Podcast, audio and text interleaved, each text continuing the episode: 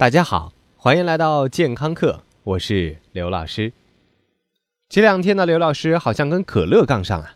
上期说的是可乐不杀精，但是总是有些同学爱打可乐的歪主意，觉得不杀精，但是可以催情呢。啊！在刘老师还不是刘老师，还是刘同学的时候。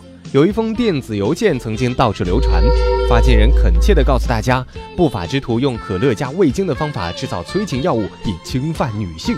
喝下这种配方饮料的人会感觉身体燥热以及兴奋，还举出了具体案例，称有女性深受其害，并提醒大家警惕陌生人的可乐。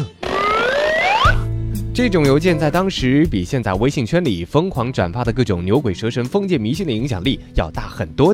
不过，我们可以从另外一个角度想一想，也许发这封邮件的人是想提醒大家警惕陌生人递给你的饮料，以免你醒来的时候发现自己身困某出租屋的地窖里。这个警告确实有必要，因为确实可能有人会在饮料里下药，借此实施犯罪。我们知道，很多美剧和电影当中能够看见一些安定镇静类的药物，能够在很短的时间内就把你迷倒。如果设法让这些药物溶解在饮料里，那么喝了这些饮料的人有可能会在半个小时甚至更短的时间内陷入意识模糊的状态，可能因此而遭遇不测。嘿嘿嘿嘿，小朋友，为了自身安全，刘老师在这里也要提醒大家，还是应该尽量避免吃来历不明的饮料和食物。但是。可乐加味精真的是催情药吗？坑妈呀！这是很多人会说可乐可能不是，但是味精确实是会让人兴趣盎然。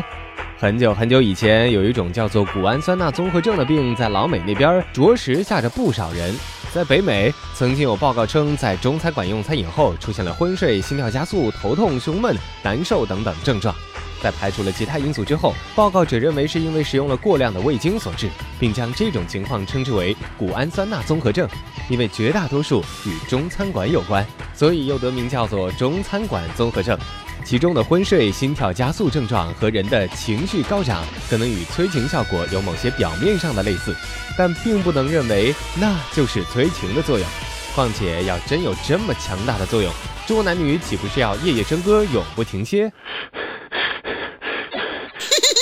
还好，此后的许多研究证明，所谓的谷氨酸钠综合症与味精没有太大的关系，而是由微生物污染或者是由多种食材混合引起的。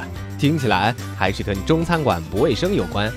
一九八七年，联合国粮农组织和世界卫生组织食品添加剂专家联合会的第十九次会议宣布取消过去对成人使用味精用量的限制。承认它是一种可靠的食品添加剂，味精的不白之冤终于得雪。好冤枉啊！当然，面对愈演愈烈的流言，可口可乐公司也不能无动于衷嘛。二零零六年，可口可乐在官网上发布了一则简短的声明。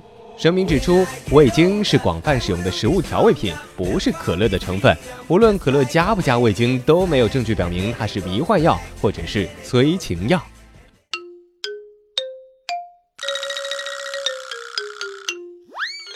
我们撇开可口可乐的声明，不妨来看一看可乐的味精混合情况。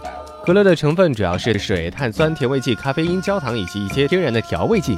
这些都没有任何催情的效果，而刚才提到的味精，也就是谷氨酸钠，是一种氨基酸的钠盐，它本身也没有任何催情的效果。这两者的混合又不会发生什么化学变化，也不会产生什么新的物质，自然也就不可能带来催情的效果了。我相信，在这样的谣言推动下，高中女生不知道被处于发情期的高中男生偷偷灌了多少可乐加味精的怪异饮料。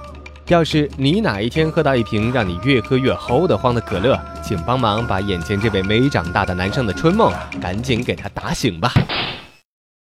老师，那什么样是春药啊？嘿嘿，春药指的是提高性欲的物质，古今中外各种民间偏方那是很多很多呀。而人们认定它有功效的理由都非常欢乐，比如说生蚝，就因为它的外形嘛，你们懂的，而被认为是一种春药。美国 FDA 曾经发布过裁定，没有安全有效的非处方类春药，所以要让同学们失望了。那些宣称有效、随随便便就能买到的春药，那个绝对是不靠谱的。所以恭喜你，听完本期健康课，你已经有科学拒绝印度神油的功力了。祝你幸福愉快，回见。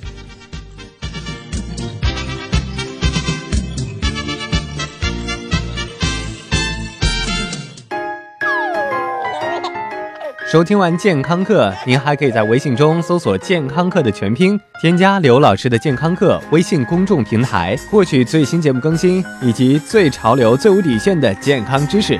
回见。